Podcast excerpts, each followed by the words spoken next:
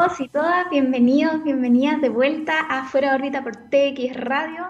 Estamos comenzando febrero de este 2021 de una excelente manera, además, porque hoy día es primero de febrero y este mes va a ser muy especial. Ya volvimos a esta especie de segunda temporada que vamos a tener aquí eh, de Fuera de órbita. ¿Y em, por qué digo que este mes es importante? Bueno, porque el 11 de febrero se celebra el Día Internacional de la Mujer y la Niña en la Ciencia. Este es un día declarado por las Naciones Unidas em, con el objetivo de fomentar eh, la presencia de las mujeres en la ciencia, sobre todo en las ciencias exactas, combatir los estereotipos de género y de esta manera poder acortar las brechas de género que sabemos que existen hasta el día de hoy en las ciencias eh, de mayor manera.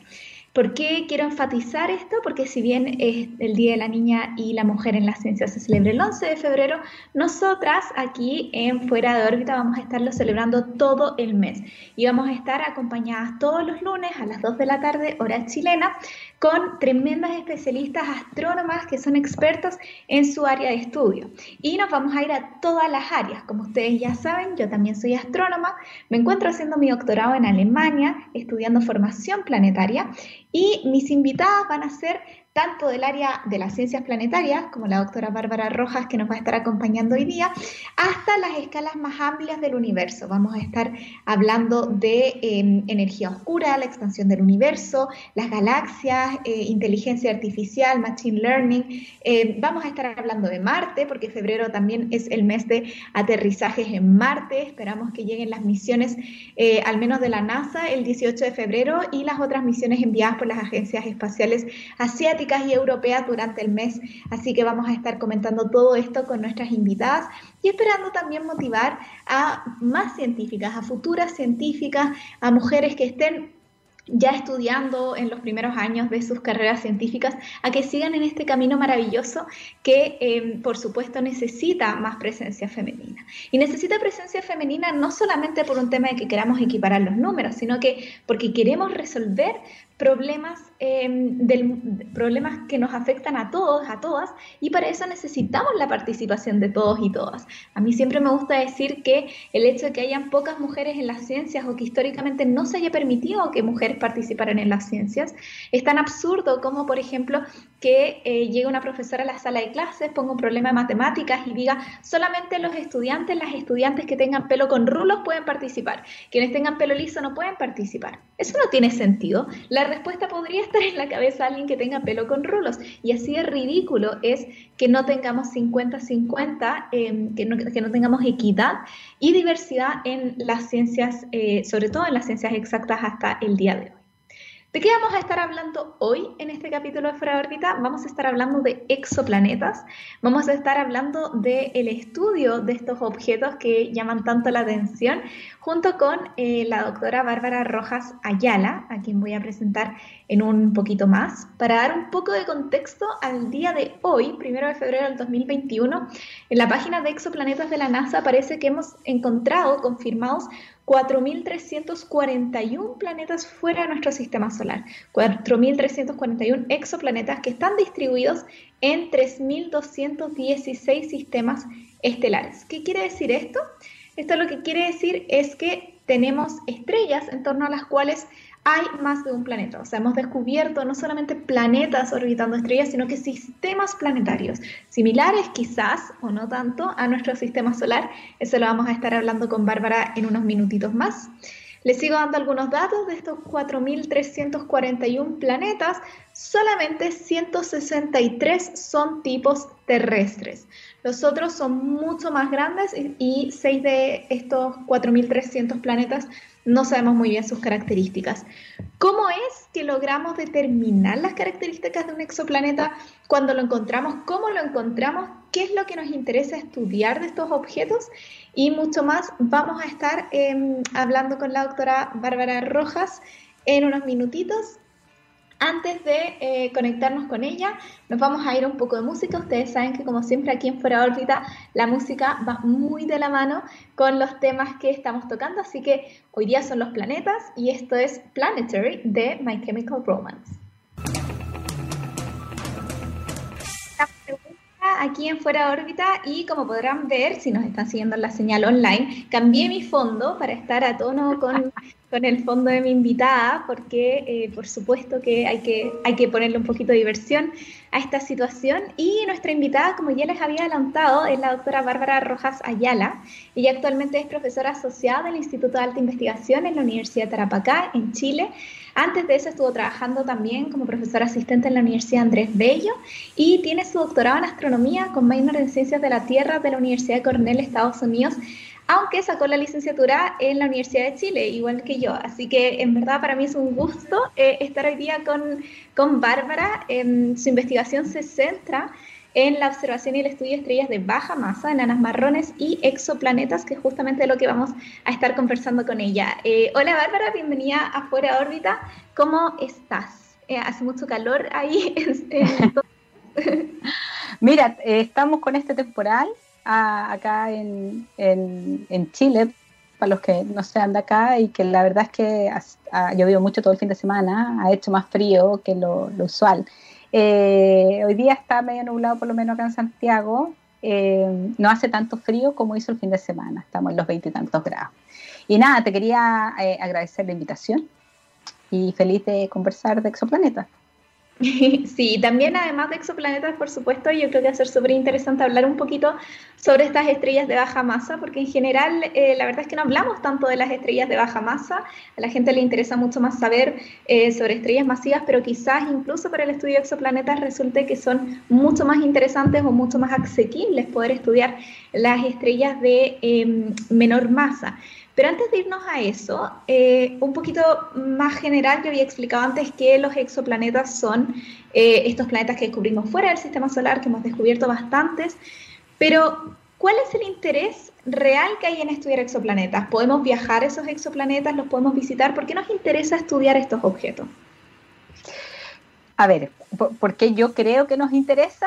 Eh, porque pueden haber varias razones, pero yo creo que nos interesa por el solo hecho de saber si somos los únicos, ¿no? Eh, en nuestro sistema solar somos los únicos que por lo menos sabemos que eh, tenemos vivimos en un planeta en donde hay varios tipos de vida y nosotros somos una expresión de, esa vida.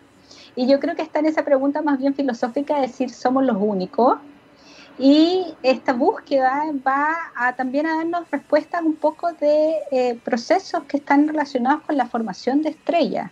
A mí me gusta pensar que los planetas en realidad son un, subproducto de la formación estelar, porque en general a mí lo que más me interesa es la estrella que los exoplanetas per se, eh, para mi estudio, no para mi investigación. Pero eh, eh, yo creo que esta búsqueda ¿no? es primero saber cuántos sistemas planetarios son similares al nuestro, por ejemplo saber cómo llegamos a nuestro sistema planetario. Nosotros antes de 1995, donde fue el descubrimiento del primer exoplaneta alrededor de una estrella como el Sol, teníamos toda una teoría de cómo se había formado el sistema solar que tuvo que ser revisada y sigue siendo revisada continuamente porque vamos descubriendo más y más sistemas y nos damos cuenta que no, que no era como nosotros pensábamos que se creaban estos sistemas. ¿Por qué? Porque necesitamos una teoría, una, una forma de eh, de saber cómo se forman todos los sistemas y que tiene que ser un proceso físico que funcione para todos. Es súper interesante em, lo que dijiste justo al principio y que tiene que ver con, con esto que, que, tocamos brevemente de, de, tu línea de investigación sobre las estrellas de baja masa, de que consideras que la formación, o yo estoy muy de acuerdo, yo diría que se considera que la formación planetaria em, es una consecuencia natural del proceso de formación estelar. En ese sentido, em, no sé si nos puedes hablar un poquito sobre las líneas de investigación que tú haces con las estrellas de baja masa y eh, cuáles son las diferencias de estas estrellas con nuestro Sol y por ende quizás con nuestros planetas. Eh, si nos puedes hablar un poquito sobre, sobre esas diferencias que hay entre cuando vemos estrellas de baja masa y sus planetas y estrellas como el Sol y sus planetas. Ya, perfecto. Mira, para la primera parte, un poco de cuáles son mis líneas de investigación, eh, yo siempre he estado más bien interesada en lo que se llama la conexión estrella-planeta, ¿no? Eh, nosotros, en general, con la mayoría, eh, a ver, los métodos de detección de planetas más exitosos no detectan el planeta per se, sino que detectan la influencia que tiene ese planeta en la estrella. Nosotros lo que vemos, lo que brilla, es la estrella. Entonces, eh, desde el principio se ha tratado de buscar conexiones que nos den em, una idea de quizás cuántos planetas puede tener, qué tipo de planetas puede tener una estrella, observando las características de la estrella. En mi caso, yo me concentro en las estrellas de baja masa. Cuando hablo de baja masa, para, para los astrónomos, yo pienso que estoy hablando de estrellas como el Sol, y en realidad no, estoy hablando de muy baja masa, que es de aproximadamente un 60% de la masa del Sol hacia abajo, ya hasta un 8% de la masa del Sol. Esas son las estrellas que son las de verdadera baja masa, son las estrellas frías, ¿ya? Eh, en mi caso, ellas son interesantes porque, porque los métodos de detección más exitosos son indirectos. ¿Ya? Nosotros dependemos, eh, no vemos al planeta per se y las cantidades, lo que nosotros podemos medir de estas observaciones de búsqueda de planeta, dependen de las propiedades físicas de estas estrellas. Van a depender de la masa de la estrella, van a depender eh, del, del tamaño que tiene esa estrella. Y esas dos cosas que parecen tan fundamentales, ¿no? El tamaño y la masa de una estrella, son súper difíciles de obtener. no, es algo que yo pueda, no sé, observarlo con el telescopio y medir la masa de una estrella. Si una estrella no está en un sistema binario, por ejemplo, yo no sé cuál es la masa. Y hay que inferirla de otras cosas. Entonces, una de las formas de hacerlo es mirar los espectros, obtener otras cantidades físicas de ellas, que es como la temperatura, la metalicidad, em, la, la gravedad superficial, y de ahí, juntando esas observaciones empíricas, eh, tomar modelos de formación de estrellas, modelos de evolución de estrellas y así poder determinar estas otras características que, que no es fácil obtenerlas y que las necesitamos para poder caracterizar bien los exoplanetas. Y esto vendría siendo, porque una de las preguntas que iba a hacer antes era cómo era que obteníamos estos parámetros, creo que lo explicaste súper bien, pero ¿hay, ¿hay alguna diferencia entre cuando obtenemos estos parámetros para estrellas de baja masa o para estrellas de mucha más masa que el Sol? ¿Qué es lo que hace que sea más interesante o más fácil o, mejor estudiar estrellas de baja masa? Eh, hay una ventaja, ya que eh, depende ya sea de la masa o del, tamaño, los métodos más exitosos, que en este caso serían velocidades radiales y tránsitos respectivamente, eh, hay una ventaja en ir a estas enanas rojas, enanas frías o, las enanas M, ya como las conocemos. Y es que em, estas estrellas, como dije antes, tienen menos del 60% de la masa del Sol. Y por ejemplo, en velocidades radiales, tú lo que ves es en realidad, eh, detectas es como el baile de la estrella que se produce porque tiene un cuerpo que está orbitándolo. Entonces, la, la, estrella también va a orbitar lo que se llama el centro de masa. Y nosotros podemos ver este baile. Si nosotros tenemos un planeta como la Tierra alrededor de una estrella como el Sol, esa estrella se va a mover muy poquito y la forma que nosotros tenemos de detectarlo va, a necesitar muchas observaciones de muy buena calidad, etc. Pero si esa misma Tierra está alrededor de una estrella M, una enana M, al tener menos masa, esta estrella se va a mover aún más, ¿no? Una mayor distancia desde su centro masa y para nosotros va a ser mucho más fácil detectar esa señal. Entonces, para, por ejemplo, detectar planetas por velocidades radiales, estamos hablando de planetas eh, del tamaño, de la masa de la Tierra, que son estos interesantes para saber si pues, es posible quizás que sean similares a nosotros, eh, por velocidades radiales es, mucho más conveniente ir a mirar estas estrellas, aun cuando sean más débiles, aun cuando tengan eh, atmósferas súper frías, con moléculas, etc.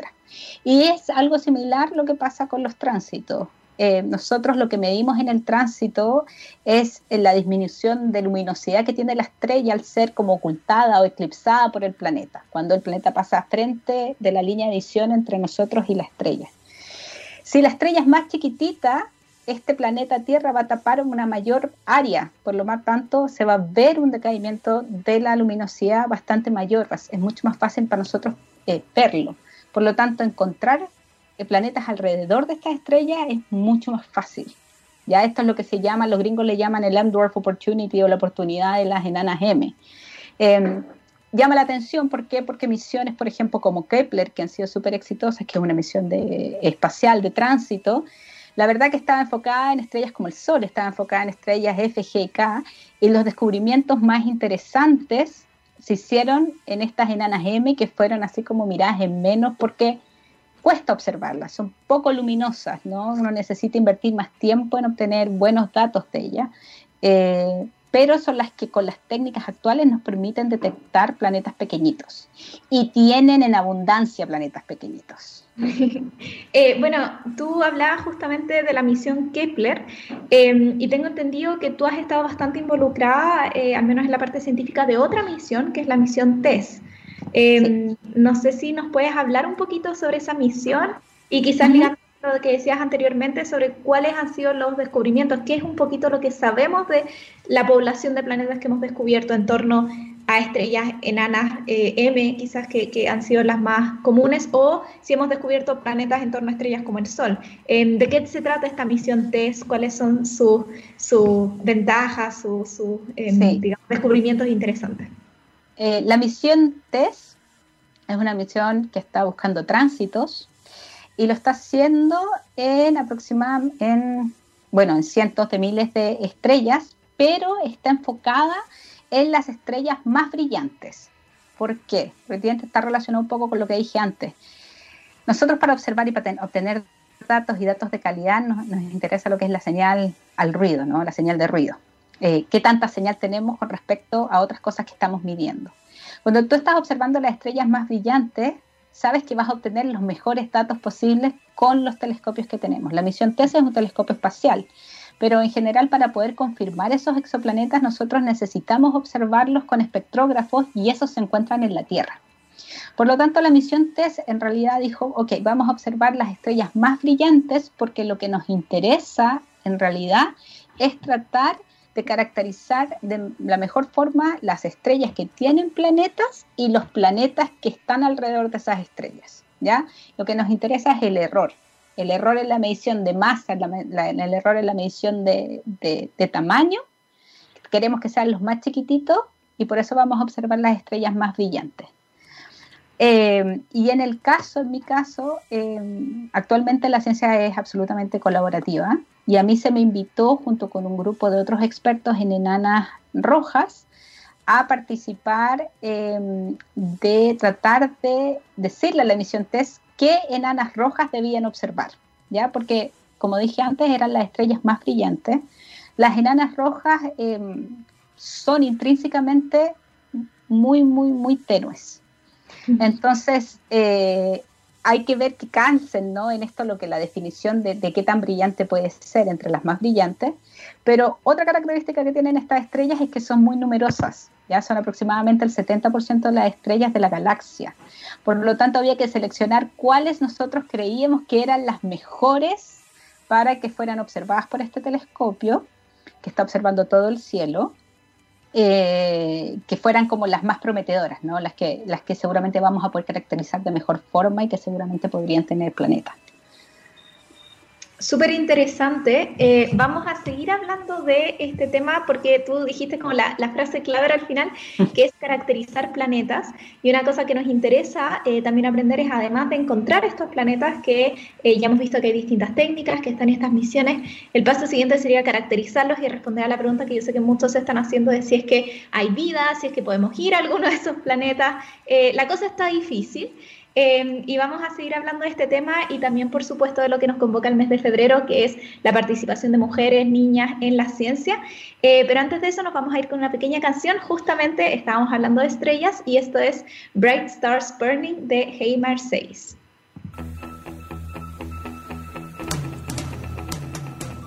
Estamos en Fuera de Órbita con nuestra invitada, la doctora Bárbara Rojas Ayala.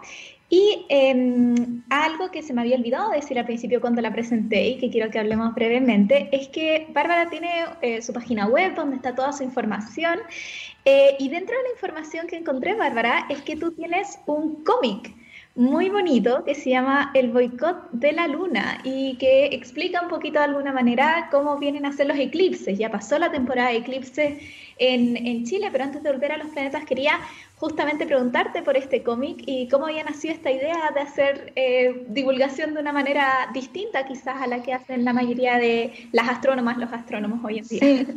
Em, mira, lo que pasa es que encuentro que es súper bonito poder contar historias relacionadas con cosas. O sea, yo creo que, por ejemplo, para mí los mitos son, son siempre, siempre me han llamado la atención. ¿ya? Eh, el hecho de poder explicar cosas como con historias que, que, que tú puedas relacionarte.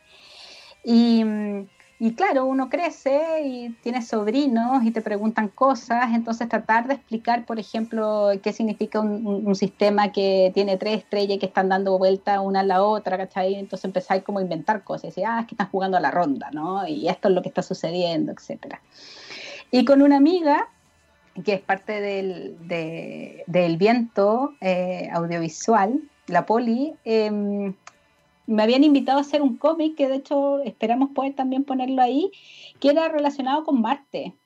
Y es mm. como la historia de, de, uno de los Roberts que estaba allá y que también es contado un poco más eh, tipo cuento, ¿no? Eh, siendo bastante, tratando de ser súper real, super realista con lo que estaba, eh, pero contándolo quizás de una forma más animada, ¿ya? Em, y lo de la, del eclipse también sucedió lo mismo. Con ella me dijo, oye, si te animáis, dije, a ver, déjame pensar en una historia. Y claro, pensamos en esta historia que es un poco que la luna está un poco envidiosa del sol, porque el sol tiene todo su protagonismo, etcétera.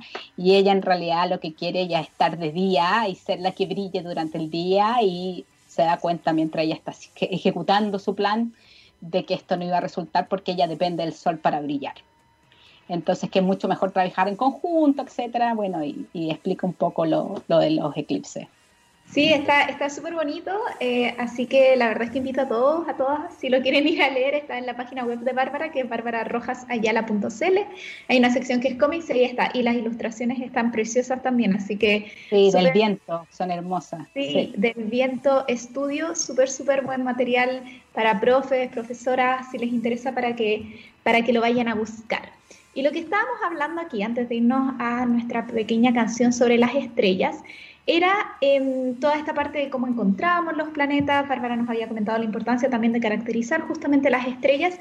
Y lo que se nos había quedado ahí en el tintero, en la pausa, fue, bueno, una vez que encontramos estos planetas, ¿es posible caracterizarlos? ¿Es posible decir algo de las condiciones de habitabilidad? ¿Qué cosas necesitamos para poder entender un poquito más? Ya tenemos el planeta, ahora cómo es el planeta. Claro, una cosa es encontrarlo, ¿no? Encontrar la señal que nos dice que efectivamente ahí hay un cuerpo que tiene características similares a los planetas del sistema solar, ¿ya? En términos de tamaño o de masa. Pero para poder caracterizar ese planeta, al nosotros no verlo, eh, la mayoría de ellos no los vemos, eh, nosotros tenemos que tratar de caracterizar la estrella y al hacerlo queremos hacerlo de la mejor manera para tener los mínimos errores posibles para después poder obtener cantidades que nos digan algo como la densidad de ese planeta. ¿ya? Si tú observas un exoplaneta eh, con tránsitos y además puedes también medirlo con velocidades radiales, vas a obtener dos cantidades para ese planeta, que va a ser la masa y el tamaño, el radio de ese, de ese, de ese planeta. Al tener eso, tú puedes calcular el volumen y vas a poder obtener la densidad promedio de ese planeta. Y eso te va a decir algo acerca de la composición. Si tiene una, una composición mayoritaria de roca, que sería como la Tierra, como Marte, como Mercurio, como Venus, o si tiene una composición mayor eh, de gas o de hielos, que podría serlo como un Júpiter o, por ejemplo, como un Neptuno. ¿Ya? Esas son una de las cosas que podemos hacer.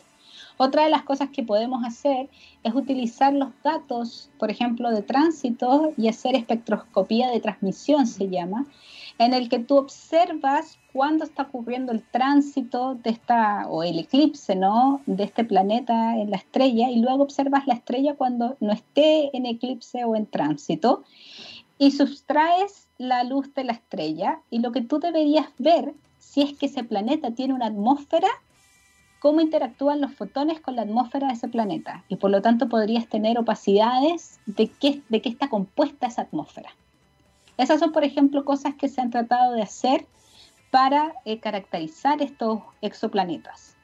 En el futuro lo que queremos con estos telescopios gigantes que se están construyendo, por ejemplo, en Chile, es observar directamente las atmósferas incluso se habla de quizás que algunos, incluso poder em, observar la superficie, ya en el sentido del albedo, ¿no?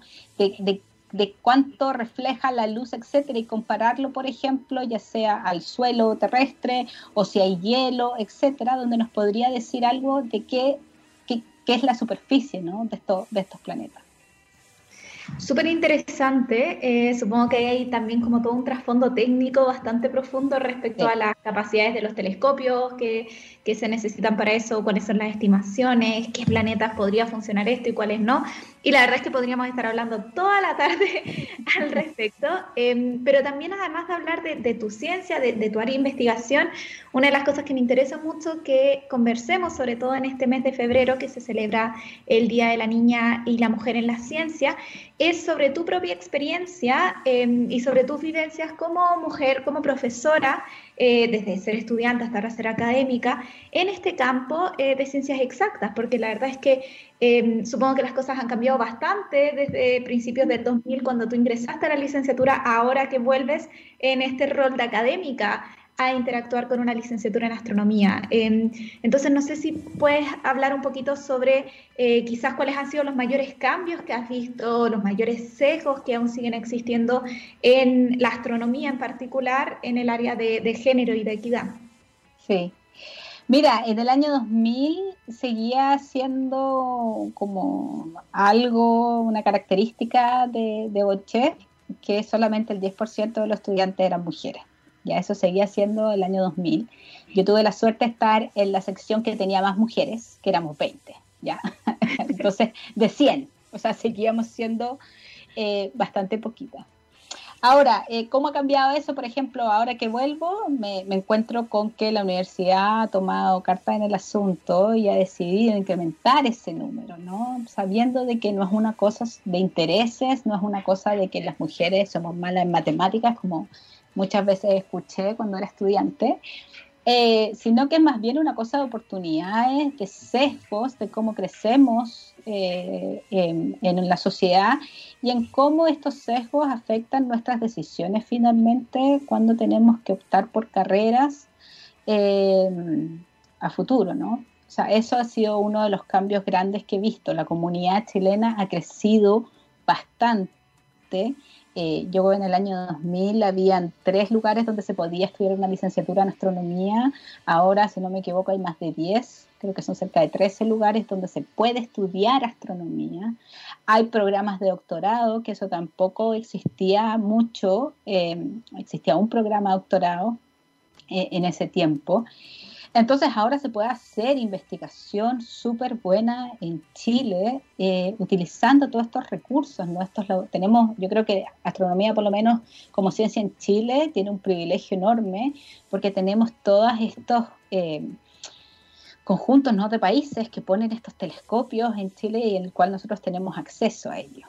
¿ya? Entonces eh, la comunidad es bastante más grande, se ven bastante más mujeres eh, sobre todo estudiantes, eh, ya sea de licenciatura, eh, de, doctorado, hay bastante diversidad, también de dónde vienen, etcétera, pero seguimos un poco, lo voy a decir así, guateando en cuando vamos a las posiciones dentro de la academia, e incluso yo te diría también en, en institutos de investigación, que las plazas mayores siguen siendo ocupadas por hombres y al parecer existe este como, que les llaman este techo cristal, ¿no? De que no, no, no se logra llegar a posiciones de liderazgo, de poder por parte de las mujeres.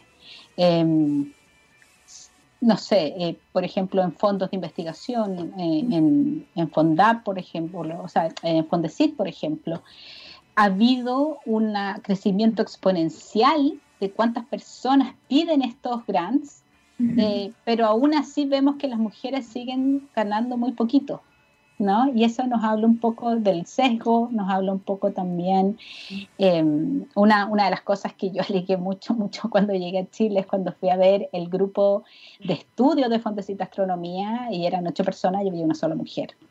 O sea, yo encontré que era inaceptable que eso fuera así, hasta que me dijeron, es que, bueno, para estar dentro del grupo tienes que haberte ganado un Fondesit regular. Y eso inmediatamente, si hemos visto que esto, hay pocas mujeres, más encima las mujeres que son súper exitosas, que tienen todos estos grants, las invitan a todos los comités, a todos, no pueden estar en todas las cosas. Eh, claro, o sea, más encima eh, tenemos este problema ya de pocos números eh, y más encima pones como calificaciones que son casi imposibles para mujeres entrar ahí. Em, y eso es algo que ha ido cambiando ahora dentro de la NID. Eh, están involucrando a más personas. A mí inmediatamente me llamaron para que fuera al fondo sí, estar en un grupo de estudio de, postdocs, ah, pero, pero es algo que eh, se espera que se cambie. Eh, siguen habiendo ciertas cosas ¿no? que yo espero que a futuro cambien. Eh, te veo así súper seria la cara.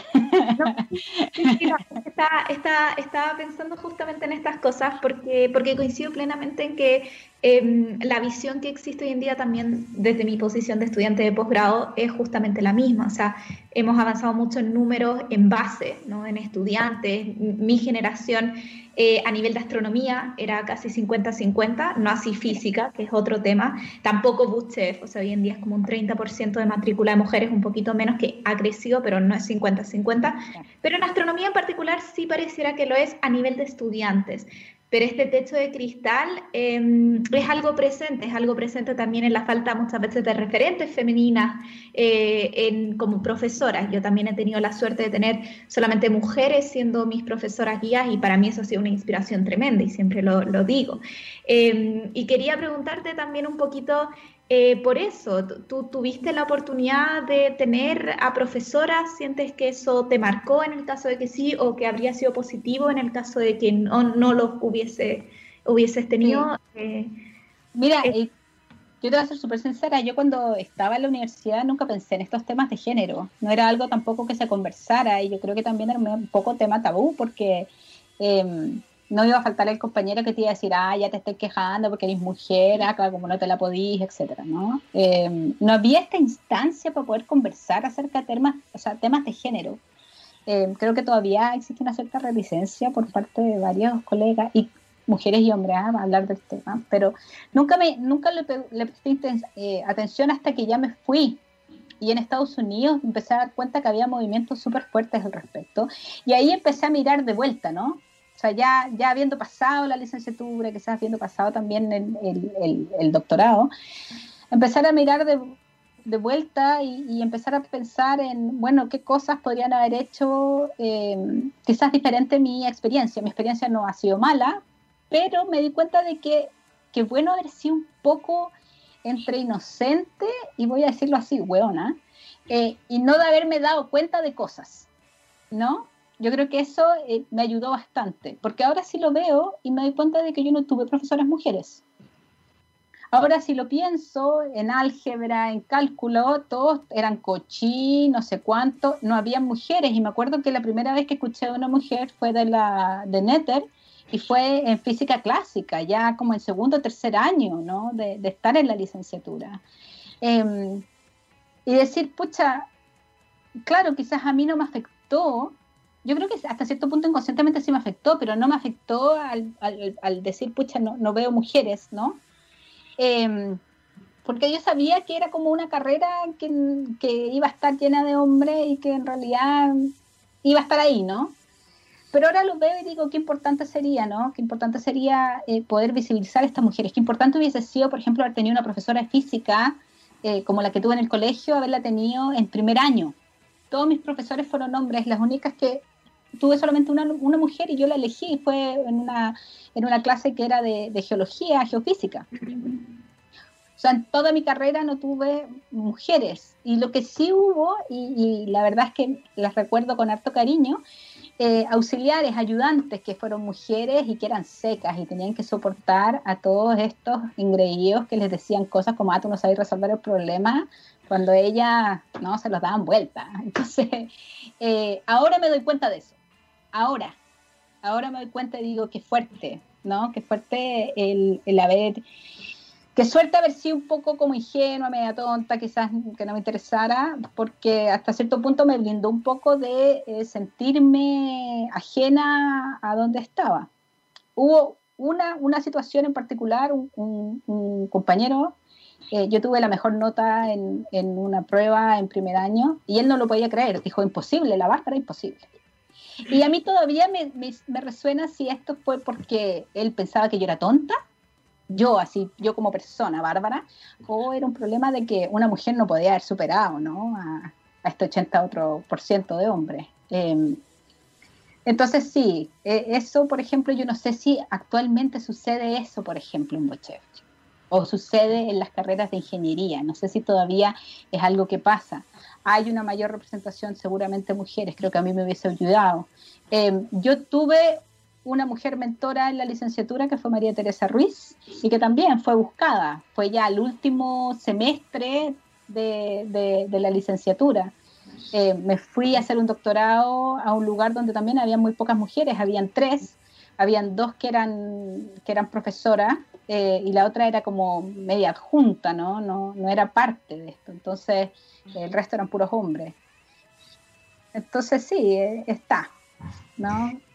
Bueno, yo creo que lo positivo es de todas maneras que vamos avanzando, yo creo que vamos avanzando hacia mejor, yo creo que es fabuloso también ahora Em, poder contar con muchas profesoras jóvenes en los distintos lugares donde se imparte astronomía, como tú, por ejemplo, eh, que estás ahora em, de profesora y, ojalá que ese número siga creciendo. Al final lo que necesitamos es que las personas, las chiquillas, se sientan motivadas, que permanezcan, que se mantengan. Bárbara, te quiero realmente agradecer muchísimo por tu tiempo, por haberte dado el espacio de haber venido a conversar y em, no sé si hay algo más que quieras decir, eh, nos quedan unos minutitos, si es que hay algo más que quieras decir para, para cerrar, ya sea sobre planetas, sea sobre equidad de género, sobre Nana M, eh, lo que tú quieras decir, lo que te parezca relevante. Em, no, primero que nada agradecerte la, la invitación y quizás em, en términos de lo que tú dices, yo creo que eh, es una pena de que si tenemos estudiantes que quieren ¿no? seguir la carrera académica, que son muy buenas en esto, eh, que no se les brinden oportunidades o que no las tengan o que no se les valore eh, por diferentes razones. Eh, yo espero que en algún momento, actualmente existen varios movimientos en los que están, tratamos de empoderar a las mujeres y les contamos todas estas cosas y que ellas se empoderen. Yo espero en algún momento que eso no sea necesario, ¿no? De que hayamos pasado esta barrera finalmente y que se nos trata a todos como personas por, lo que hablemos, por lo que hacemos y se les dé el mismo valor al peso de lo que hacemos. De todas maneras, eh, sí, muchísimas gracias de nuevo por tus palabras. Eh, yo creo que también por, toda la inspiración que, le das a diario a través de los distintos programas de los que me consta que, eres voluntaria y mentora, como tú eh, decías ahora al final. Y em, vamos ahora a irnos a nuestro último corte eh, musical antes de volver a darle un cierre a este programa. Ahí yo sola, Bárbara, ahora la dejamos libre, que nos ha acompañado por un montón de tiempo. Esto es Planet Telex de Radiohead.